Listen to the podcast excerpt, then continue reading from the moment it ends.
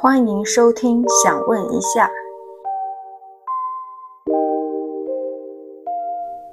It's okay to be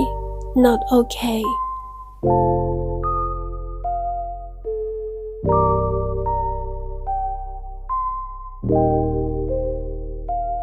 欢迎收听新一期的《想问一下 Wanna Ask》，我是主播想姿。Hello，大家好，我是主播 April。本期呢，我们是准备来讲一讲《论语》。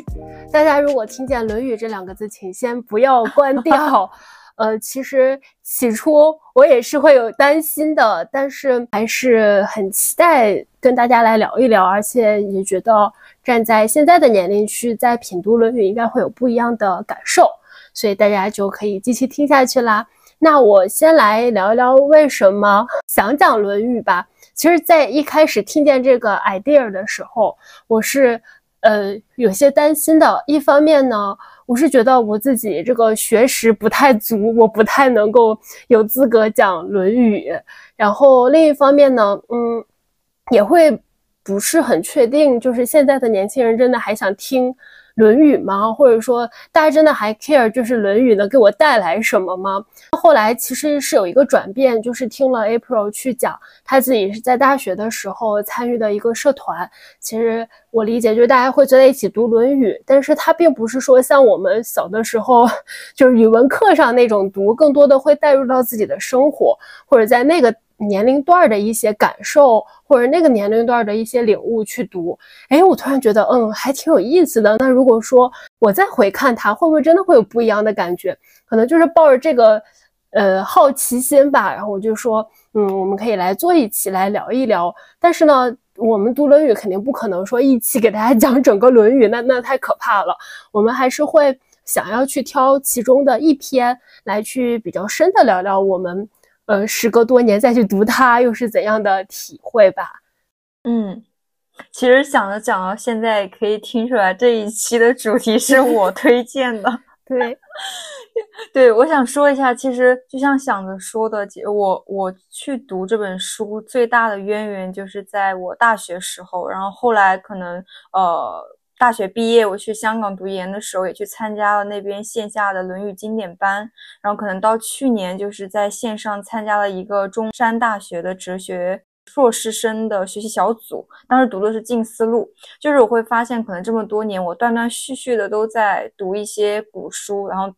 但是《论语》是主要的，就所以会觉得它是有用的，这也是我当时想跟想去推荐的一个初心吧。就是我觉得可能这些东西它会帮着我去对照自己的心，就很像想上个上个周分享那个 Life Coach，、嗯、可能他是有一个人去帮助你去照镜子，但是读这些书可能对于我来说就像是呃有一个几千年前的人，或者是一个可能。我不知道他长什么样的人在帮助自己照镜子，所以会很想去做这样的一期节目，而且可能呃，因为我很久也没有再去翻，也不可能日日翻、夜夜翻，所以呢，就是想跟想着借助这一次的节目，又重新再去看一次，也去找一找，哎，我这么多就这么些时候过去了，我有没有一些新的体会和感想？然后也想趁着节目能把这种读书的形式记录下来，然后让大家知道可能。读这本书其实有很多种不同的方式，也不只是像小的时候那个样子。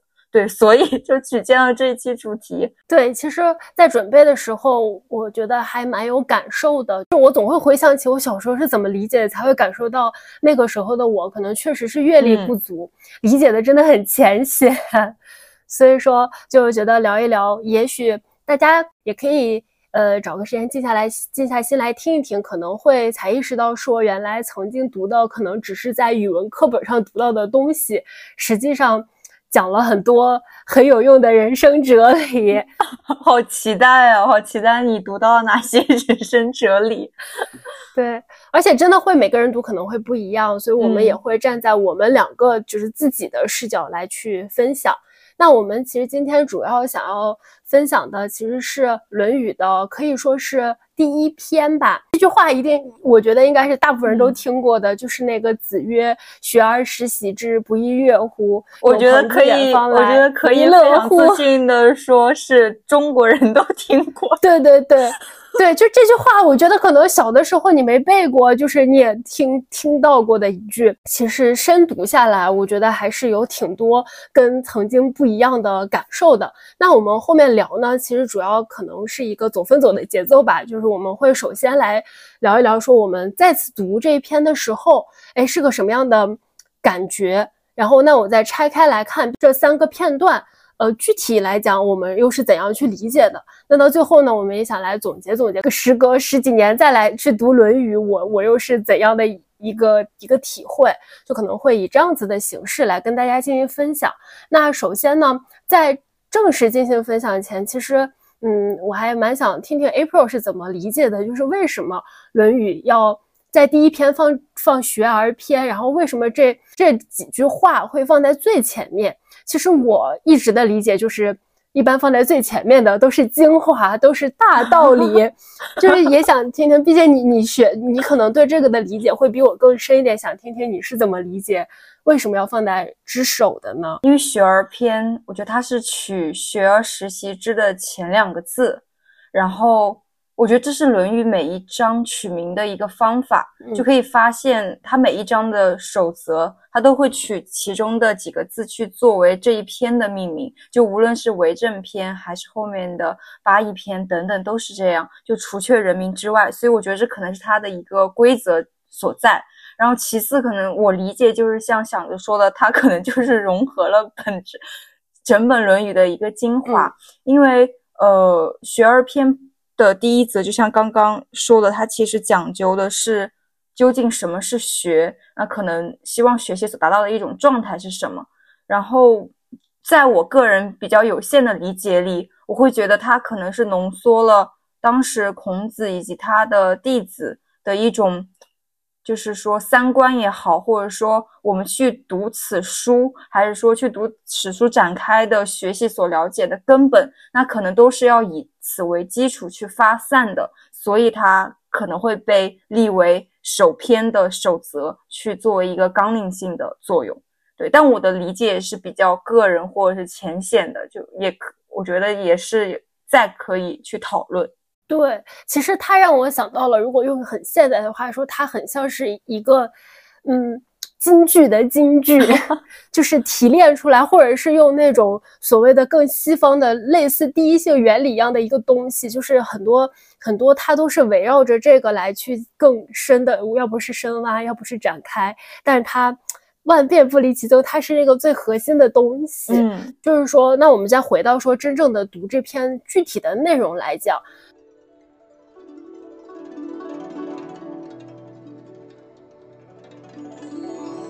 我先来读一下它的全文和白话释义，然后呢，我们再拆开来谈一谈我们的感受。首先，全文是：子曰：“学而时习之，不亦乐乎？有朋自远方来，不亦乐乎？人不知而不愠，不亦君子乎？”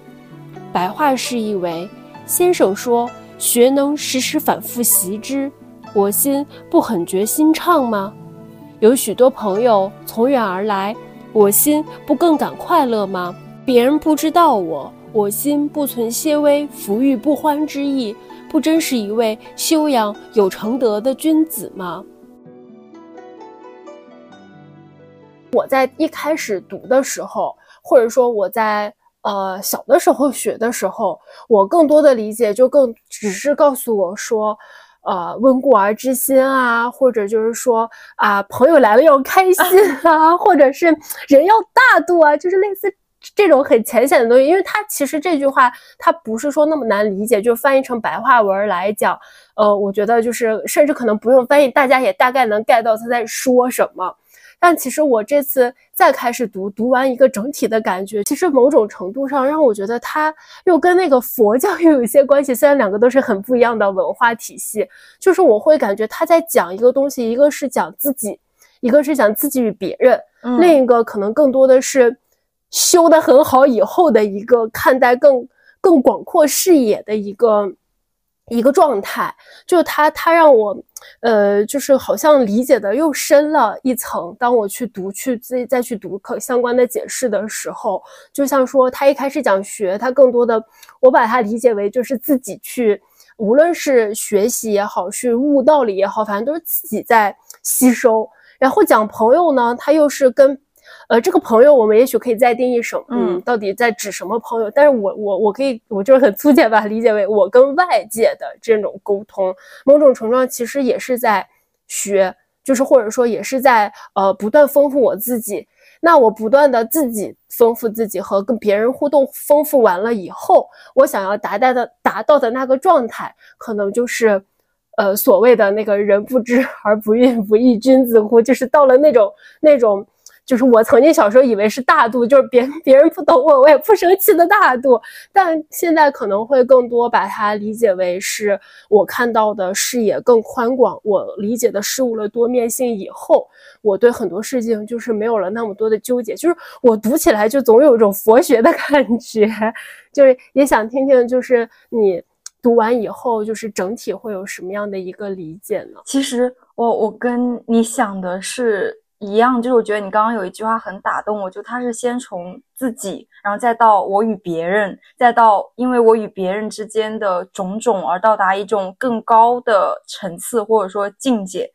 就是我觉得，嗯，我所理解的，他第一层是学，就像你说的，他其实学是一个很孤独的过程。就即使可能我有同学和老师陪伴，但是在那个过程中，就像我遇到一个数学题我不会解的困惑，和我突然。明白了那种喜悦，它其实更多都是从自己的内心所生出来的，所以是自己去体会的更多。就即使我可能跟别人去讲了，我也不一定能表达出我内心的喜悦和困惑，那别人也不一定能 get 到很多。所以那个过程就是围绕着自己去的，然后可能到第二层就是像。就是也像你说的，他是因为有朋友来了，然后就会发生一个我与朋友之间的关系，它就是由我向外不断的延展，但是在这个关系中的体悟或者说我的成长，它其实还是建立在因为我要懂得去学，又懂得怎么去学，所以我才能在这个关系中不断的去增长，然后与朋友之间可能相互照应，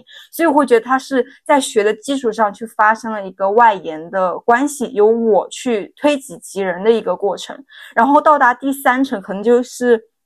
像他所说的君子，因为君子在《论语》中是一个非常普遍被提及的概念，它就很像一个大同社会一样，就是圣人的的状态是需要不断的去接近，都很难到达的。就在我我的理解里，所以可能就像呃你说的，可能就因为我们在这个关系中不互相学习、互相成长。所以一起去追求那种，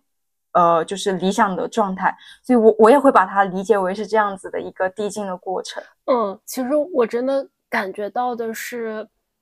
原来的理解就是还蛮浅显的，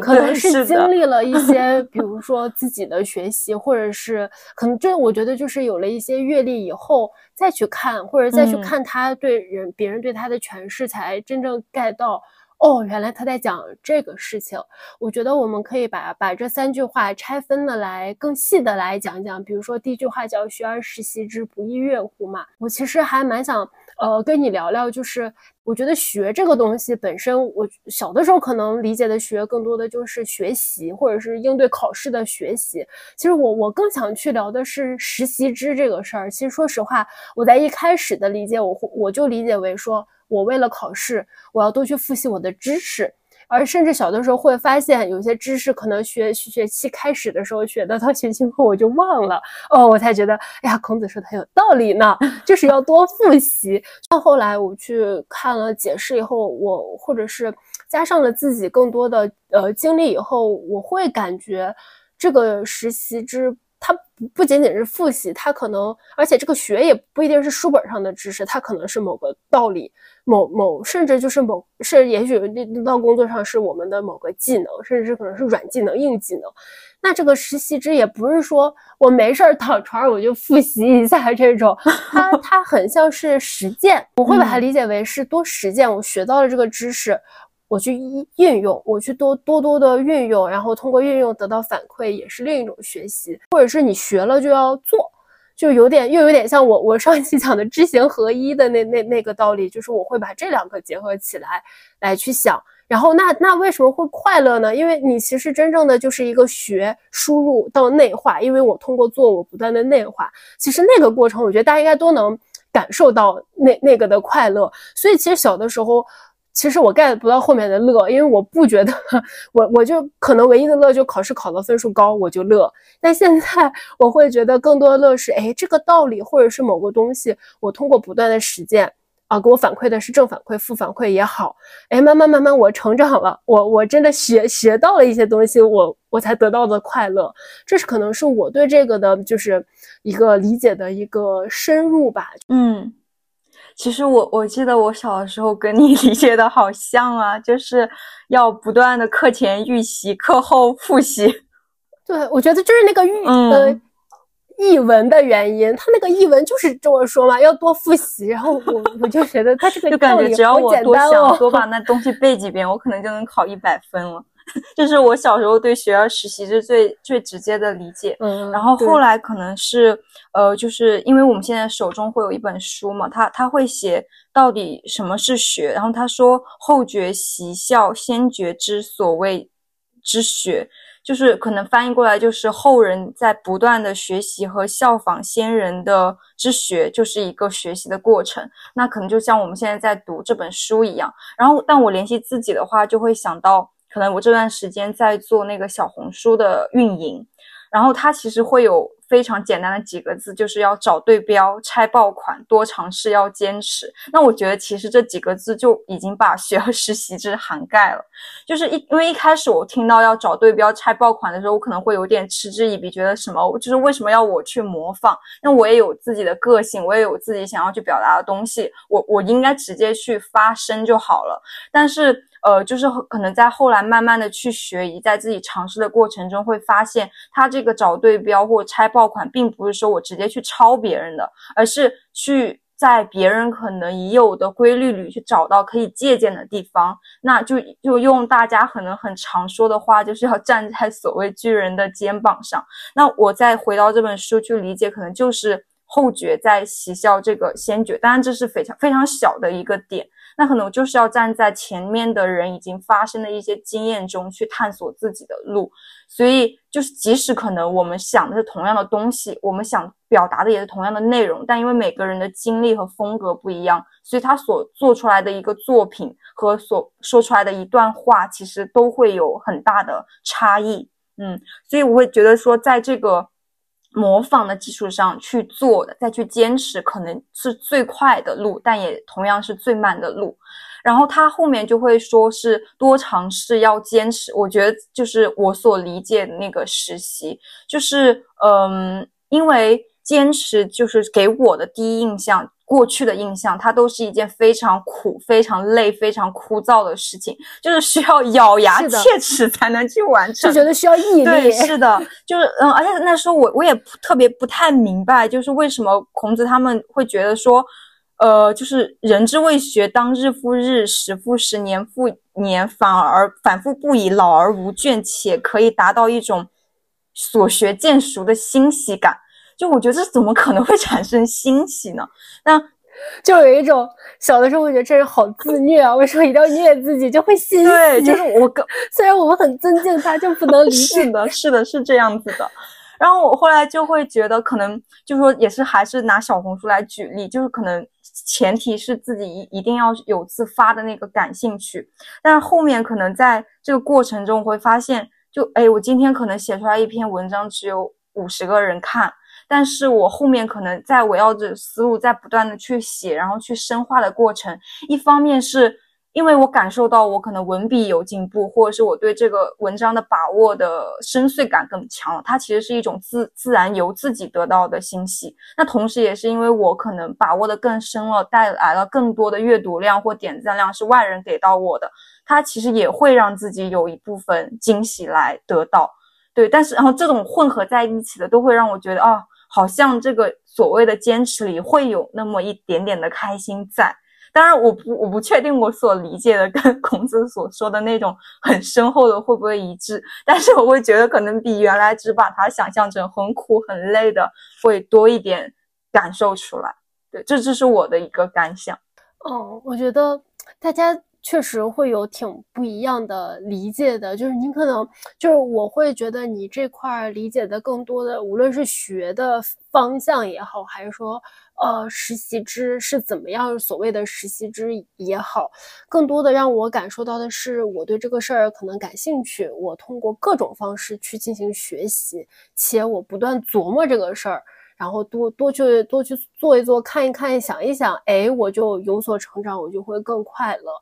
其实感觉，其实它主要都是在告诉我们一种学习的方式，它可以是说，嗯。书本上的知识只是读一读，也可以说，就像是你说的，去借鉴别人怎么做爆款，或者说像我们在日常工作中，尤其做产品也会做竞品调研什么的，就是做这些事儿，其实都是为了自己做的那个事儿能够更好，或者自己能够学习到更多。然后再加上，可能我会觉得，一方面是需要，嗯。多去实践，多去所谓的试错也好，就是不断的反复的去去用这个东西。然后你你你的这个视角可能又加了说，我们还是得多去，也是有点实践的意义。但是我我我其实听出来了一些，多去琢磨琢磨这个事儿，多去想想它。嗯，其实我觉得像今天可能又重新在二十多岁的时候又重读这一句，它可能其实也是一个不断的。就是说去实习的过程，那可能这个实习不是日天天，那也可能是一段时间又一段时间，然后伴随着可能我们成长之后会带来更新的东西，然后这个新的东西可能又会激发内心的那种欣喜之感。我觉得它可能也是一种，就是因为呃学能实习，所学见熟，入之日深所带来的一种心中欣喜。那我们来讲讲第二句话吧，就是有朋自远方来，不亦乐乎。我还蛮想听听你对这个朋友的定义的，就是就像原来我会觉得古人的快乐很很单纯，就朋友来了就很快乐，但是我现在就是对朋友或者是就是快乐或者是怎么样，我觉得理解还挺不一样。就想想先听听你对朋友是怎么定义的呢？就是。呃，我会把它理解为是志同道合的人，就是这个人，他可能更注重的是内心的交流，而不只是利益捆绑的伙伴。就是因为，呃，因为可能在这个注释里，他会解为是。志同道合者，知木于我自远来。那这个知木，我想就是可能解，就是我可能在我的了解里，我觉得因为是孔子在他当时所处的背景下，是在不断的去教书讲学，去传授自己的观念和道理的嘛。然后那个时候可能，呃，愿意就是。去认同他这个观点和想法的人，还愿意从很远的地方专门来，他就会自然就是引发他内中的喜悦。对对对，所以我会在这个语境下就把它理解为说，他是跟我可能在内心深处所能达到同知同享的那种人，才会把他称之为朋友。对，那你呢？你是什么样的理解？我我其实我一直在在思考这个事情，就是我在读他译文的时候，我会觉得对志同道合的人，无论是你在古代也好，或者现代也好，你能遇到志同道合的人去跟他聊，你都会觉得很快乐。嗯，但是可能我我有些时候在想，就是我们在最一开始讲他在讲一个呃自己自己去学习和与他人互动学习，再到最终达到的状态，这这个大的维度来去思考朋友，我其实有在想说，那他一定就是。志同道合的人吗？就是他是不是说我去与呃，就可能也许人家孔子的意意思就是志同道合哈。我我其实可能更放在当下来讲，我怎么去用这个道理，我会觉得是嗯，有一些我并不知道的想法，就跟别人互动这个事情。当然，这个这个别人可以是志同道合的人，可以是跟你的。想法很不一样的人，或者可能是跟你来自这个背景非常不同的人，去跟不同的人去沟通，我们其实某种程度上也都能学到一些东西，或者是能看到呃社会或人生的很多面。那其实这这这种多面性对于我们来讲也很重要，就可能对我们塑造就是后面那个讲的那个更宏大的价值观都是很有用的。那其实某种程度上它也是很快乐的一个事情，可能。我会更想把这个朋友延展的更开吧，嗯，就是只要能够激发那种思想的开阔，或者说激发呃共鸣也好，无论说我们背景其实是不是相同，或者我们经历是不是相同，我们它都可以是可能这里所谓的那种有朋和他所谓的志同道合，是吗？对我我就可以这样去理解。是的，我其实会嗯会把它呃想的，就是把朋友的定义扩大了更多了宽阔一点。嗯，我觉得这是一个很新的思路，就是可能我之前也没有这样子去想过，但是但是也会给我一个启发。对，就是嗯，我会想到自，也就还是以最近写那个文章为例嘛，就最近可能我在写小红书的时候，都是以现在 MBTI 最核心的那个 INFJ 为核心去发散，然后写很多成长感悟。然后我目前可能就收获一百多个粉丝，然后在这个过程中，我就会觉得说，呃，其实，呃，它跟古代的一个区别就是，古代它是为了来你你这里，我可以远程奔赴到你的远面方前，来吗？对对对，但现在就可能我们是在互联网上，然后我其实也不知道那些人到底是谁，对。然后我们在茫茫的文海里，就因为一一篇文章、一个观点，然后一句话相遇了，然后产生了共鸣，然后他愿意关注我，然后我愿意呃，就是说输出更多的文字给大家看。而且有时候打动人的并不是点赞或者收藏，而是那个人会说谢谢你，或者他会私信给我说，觉得你是一个很温暖的人，然后会觉得我希望也可以成为温暖的人。哦，我觉得这些话本身就是太太有力量了，就会让我觉得哦，我做这件事情哇太温暖了。对，所以我就觉得这种之间的感染力非常的强大，就它可能才是支撑着去做这件事情的核心的原动力。然后我就可以体会到，哦，原来有朋自远方来，可能就是有朋自 网络四面八方来，而不亦乐乎的那种乐的感受。就这是我最近很强烈的一个感觉。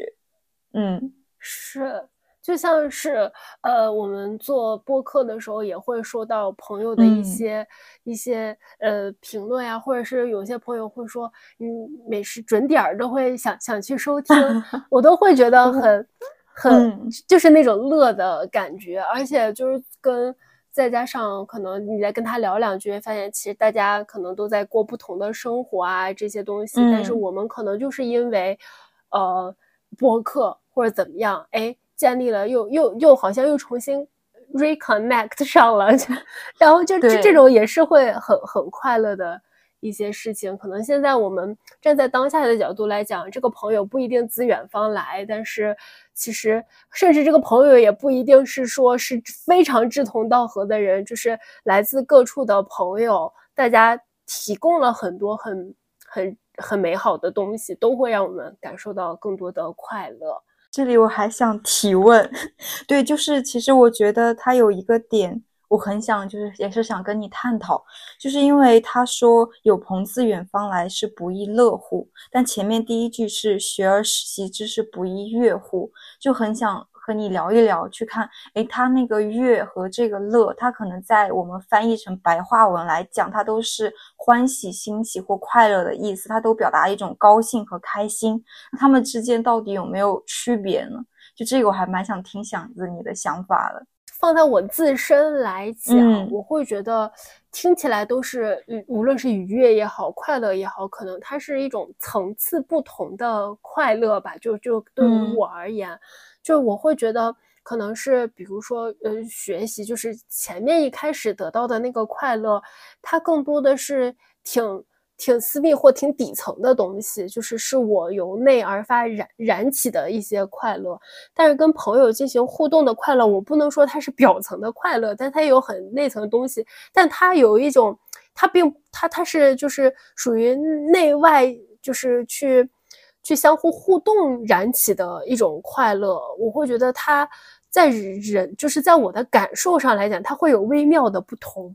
我不确定，就是大家能 get 到吗？就就像是一种呃自己 自己可能哎突然哪天悟了一个道理的快乐，和自己跟另一个朋友去聊聊得很投机的快乐，那个那个感受，我觉得是不一样的。嗯，对我我其实是把它理解为这两个的不同。嗯，我跟想着其实你理解的是一样的，就是我也会觉得前面那个学儿所带来的快乐，它可能就是像你说，它是更私人化的，它是由内心散发出去的，就是嗯，它可能就是像一开始说讲，它是自己能够体味，但是你跟别人传递，你无论能不能传递出去，它都会少了那么些滋味，所以它是由内心长出去的。那可能那种因为朋友而来的快乐，是因为我跟你之间的交互。它是从外向内所产生的一种呃开心，那这种快乐可能是建立在一些关系上，和建立在一些外在的事物上，那甚至可能是建立在可能再往比较呃现实的方面来说，可能因为一些财务、名利、地位等去建立的那种快乐，那这种快乐其实。如果是放在朋友上说，其实是更好的。但是如果是更多的建立在外在的话，其实它也是一种易消逝的状态。就可能我会比较悲观的去，乐观的去，悲观中夹杂的乐观去看见这件事情。对，但是长在内心的那种快乐，就是因为它是没有办法夺走的。那是你自己如果建立的话，它就会在那里。可能无论是感受到一阵风，或读了一本书，都会觉得很愉悦。所以这是更强大或更。坚稳的一种快乐，就这是可能两者的不同。是，嗯，但这样子的话，我们其实作为人来讲，我觉得两种都是要有的。你很难说，我永远都有自己的那个快乐，就仿佛在自嗨，也也还蛮奇怪的。或者是其实有有时候会固步自封啊，就是你可能真的就是只是自己的一套体系在转，没有外界的新的东西输入进来。其实就达不到最后的那个状态。对，但是只有外在没有内核的话，也是不够的，就是说坚定。所以两者就是得相辅相成，相互支撑。对，是的。嗯，我们可以讲讲最后一句。其实最后一句真的，我我我一直都不觉得我读懂了，就是可能比小的时候要懂一点，最起码不会劝我大度了。对，它是最难的一句，我觉得。是，就是我我我可能更想先听听你会怎么去理解吧。好啊，好啊，就我觉得可以先读一下，就是这一句是“人不知而不愠，不亦君子乎”。然后我对他的理解，其实如果翻译成我自己再白话去说，就是如果别人不懂我，我不会心存呃郁闷，我不会不开心，我不会生气，这样达到这种状态，就会到达一种君子之之风范。其实，嗯。嗯，我在想说，为什么人不知而不愠？呃，我想把它分成两两个方面去解。第一个就是人为什么会有不知，就是因为就像可能前面所讲，因为学而要实习，那可能有人是日日复日、时复时、年复年的去实习，但有些可能就不会再去做这个动作，他就会停在一个点。那在这种不一样的状态之下，自然会形成人和人之间可能对于某一个观点的不同，因为大家投入的精力和自己的亲身状态都不同，所以我懂的别人可能不一定会理解，而别人明白的我也不一定会懂得。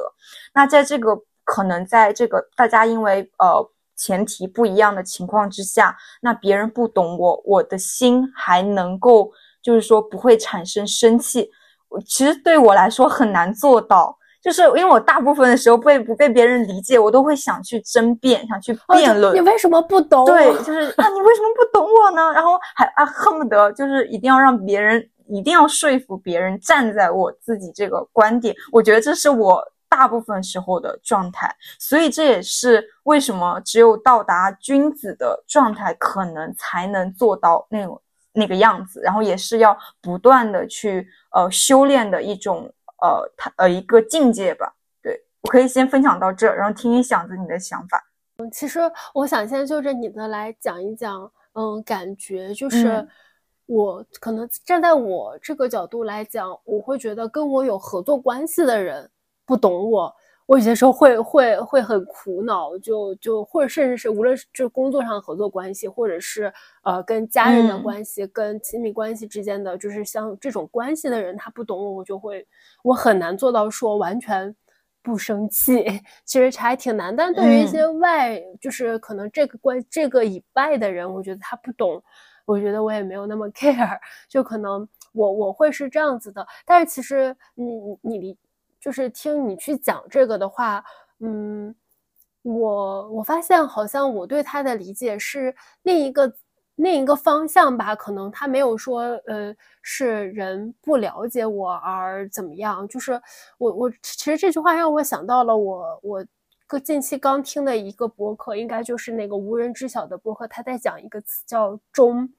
就是他，他其实我不是很确定有没有很直接的提提问一下，请问是中中中间的中还是忠诚的忠？是中间的忠，就是他其实核心在讲一个，就是我们人生活中会受到很多的道理，呃，甚至这两个道理很可能是很极端的。那我到底应该相信哪个道理呢？还是说我就？就是居中，就是所谓的平衡，我都还是找一个平衡。嗯，他让我就是总总跟这个有联系，就像是说，可能我秉承的就是我我是什么样的人，和别人理解的我，可能也许就是很不一样的。那我应该怎么办呢？就他说的这个不生气，他到底是怎么个不气呢？就是是我我我我去觉得说是他嗯不值得生气，还是说我去尊重别人，就是可以有不同的观点而不生气？所以我回归到他讲的那个和这个，我会觉得更多的是我还是要看到。世界的多样性，人的多样性。我我知道有些事情，或者是某个人，就是我们对一个人的看法，对对对一个物的看法，对一件事儿的看法，它就是会有很多面的。可能这个人告诉我了 A 面，那我想的就是 B 面，或者是我其实是 C 面，他只看到了我的 B 面。就是这些，最终呢，我会觉得说，他这个不生气状态，就是让我我会站在更高的维度来看。OK，这些都是很很正常的。我我有些时候也可以站在他的角度来看看，我也许还能自省一下呢，就是发现我的一些问题。那我也可以站在更中间的角度来看，甚至我也可以就回归在我的角度来看。那这些我究竟应该站哪个角度来看，或者是来去理解，更多的还是通过前面那些不断的。呃，自修或者是跟别人去去碰撞，不断不断的去理解以后，我才能达到一个更所谓的不生气，或者是所谓的更中，或者是更平衡的一个状态。我就也许他俩没有那么强关联，可能只是我听到了，哎，我就觉得对于我来讲，我会觉得是。是这样的，为也也为什么说，我觉得他如果没有前面的，就是说自己去学习、去反省，呃，或或去去复习或实习之，也没有跟别人的那些碰撞的话，其实就是达不到最后的那个，因为你看不见那么多面吧。就我可能会会把它这么去理解，嗯，哎，我觉得你刚刚会给我一个新的。点是，可能我在看的时候，我只想到那种实习，但像你说的，它其实也是需要我与别人之间的一个碰撞，才能够共同走向这个呃这种状态。因为，因为他这个人不知而不愠，不只是发生在自己身上的，他是在别人的交互中去展现出来和修炼的。对，这是我觉得是一个很新的启发。就就是我会觉得说，为什么就是人大多数时候不知的时候会晕呢？就是可能拿我自己来说，我觉得很多时候可能是因为我太希望别人去肯定我，太希望通过这个事情让别人去认可我，所以我把那颗心更多是压在了别人的身上。所以当对方一旦出现跟我的观点，或者是感觉好像不赞同我的时候，我就会有点跳脚，就会出来去维护自己。可能就会从而做出这样的举动，但是如果回归到这一则呃这一句去看的话，因为如果按照呃孔子他们的意思去看，他是以学以为己之道，人不知亦可无可运。他的学可能是围绕着自己去发生的，那其实他更多就是怎么去教导自己、练自己、看自己。他其实是围绕着我的心要放在自己身上，而不是通过外界去获得。所以。嗯，可能到达这种境界之后，即使别人不理解你，也我自己也没关系，因为我更懂得我自己要到哪里去。对对对，嗯，它其实蛮像是你对自己的一个不断不断的觉知吧，就是我我能够更好的觉知到，在这件事上，我应该选择什么样的状态去去去去面对去理，或者是我要怎么理解。这个看看看似很极端或者看似很不同的东西，我应该选择怎么样的方式是更好的？嗯，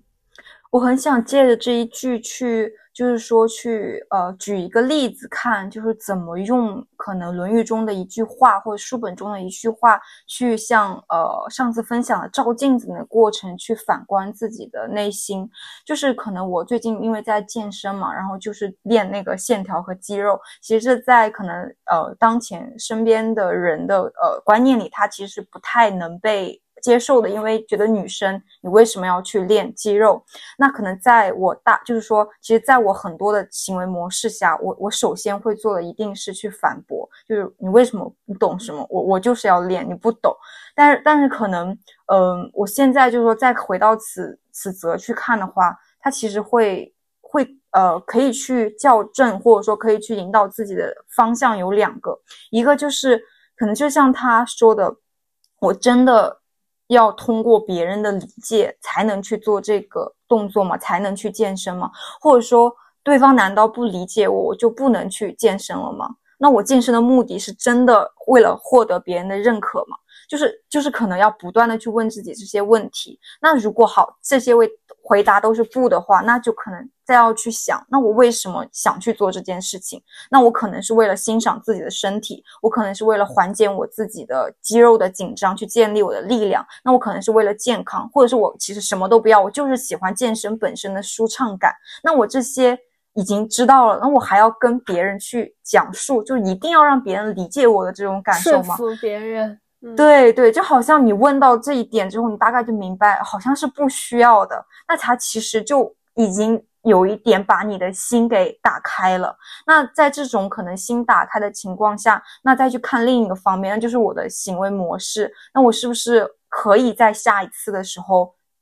不急于先去争辩，而是觉得，呃，既然我知道自己为了做这件事情的目的是什么，那我只要。能够自洽就好了，我找到自己的支点就好了，所以我也不要因为别人的不理解而生气。就这可能就是我我所理解的，因为一句话就可以怎么去开导自己身边或发生在自己身上的某一件很小很小的事情，然后以此不断的来达到那种状态。当然没有办法一次性就达到，真正达到。对对对，这个其实我突然感觉到在工作上也很适用。嗯，在有有有些时候吧，就是当别人提出来很不一样的意见的时候，可能你更多的就是觉得不要去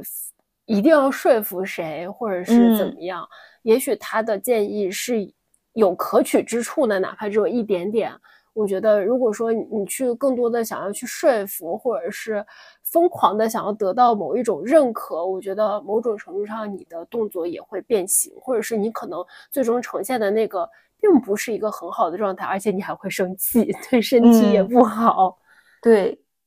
而且今天我会有个很新的感觉，是因为过去的我，如果我一下子做不到，就是《论语》所说的某种行为，其实我会是我是会责备自己的人。就会觉得说，为什么我读了那么多次，我还是会发生同样的错误，或者说我还是会那样子去做？就我会，我会把自己逼得很紧。但现在我会觉得，因为就像他一开始说，他就是要一个实习，就是要一个不断去接近的过程，然后也也是要在不断的与人碰撞中逐步去长大的。所以我会觉得，现在再去看最后一句话的时候，会多一点对自己的接纳。就我觉得。哎，这好像是一个比较新的心境的变化，是我前几年不会有的。天呐，你会用它来来规训自己，那确实是会，那个必要。对，就像是我，我觉得就像很多，你也可以把它当做一个道理啊，或者怎么样。我有时候会觉得有些道理，或者是其实是很好的实践得到的结论。有些时候，我们其实确实挺难说立刻马上就用到的，跟就是它它始终跟自身总会有一些不适配的东西，就是需要一点一点的去，呃，没事儿想想它，没事儿用用它，用用的好与不好，就是通过这些反馈再来调整，才能达。毕竟像《论语》这些，它最终讲的，我觉得它最终所所描述的那个状态是非常非常难以达到的，我们就无限趋近。我觉得就已经是很很好的一个事情了。觉得我们最后可以总总结一下吧，就是我觉得这个总结可能也不限于说，呃，我们今天读的这一条，可能呃对于我来讲，我其实蛮想聊聊说我再次尝试去读、去理理解的时候的一个感觉，就是嗯。我我会有一个感受，就是他像是小的时候，其实就给我讲了一个很深的道理，然后这个道理呢，像个小种子一样，就埋在我的脑子里。可能只是说他在小的时候理解不了，所以他没法发芽。嗯，可能真的是经历了一些呃社会的阅历也好，和自己的去学习去理解也好，哎，再来看他的时候，你才发现。它其实其实一直已经在你的脑中发芽，甚至是你其实某种程度上也也在逐渐的理解，甚至在践行这些道理了。所以说我其实原来一直有一个想不明白的点，就是为什么要让我们很小的时候读《论语》？嗯，除了一方面就是考试的一个要求以外，我会觉得它还好像真的就像是呃有些道理，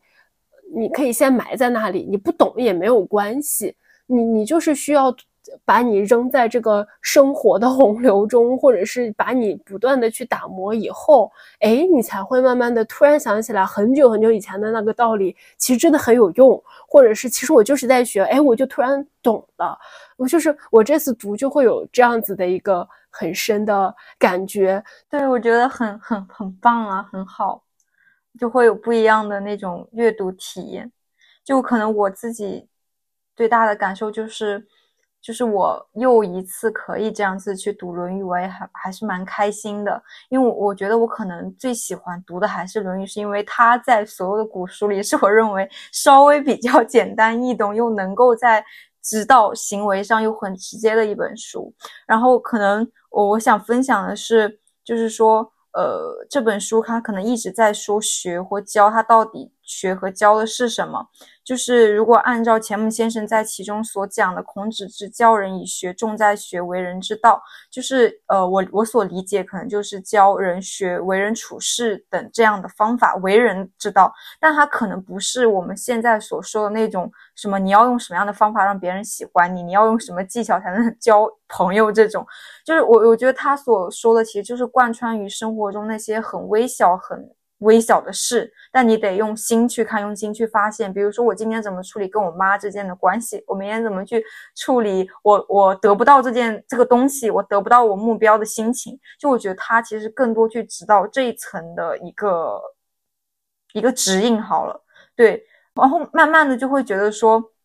虽然说这些道理很大，但是发生在身边的事情都是很鸡毛蒜皮的小事，但是就会觉得自己就是得在这一。群一地的鸡毛里不断的往前走，那他可能就是帮助自己如何更好的去看待这一堆鸡毛，就是这是我今天会有的一个呃更新的一个感受。所以，所以呃，可能再回到最开始，为什么他是从呃学到与我与朋友到最后达到一种君子的境界？我觉得可能他就是需要不断的去先修炼自己。然后才能从看自己到我能看到他人，才能从看到他人才能看到众生这样子的一个状态。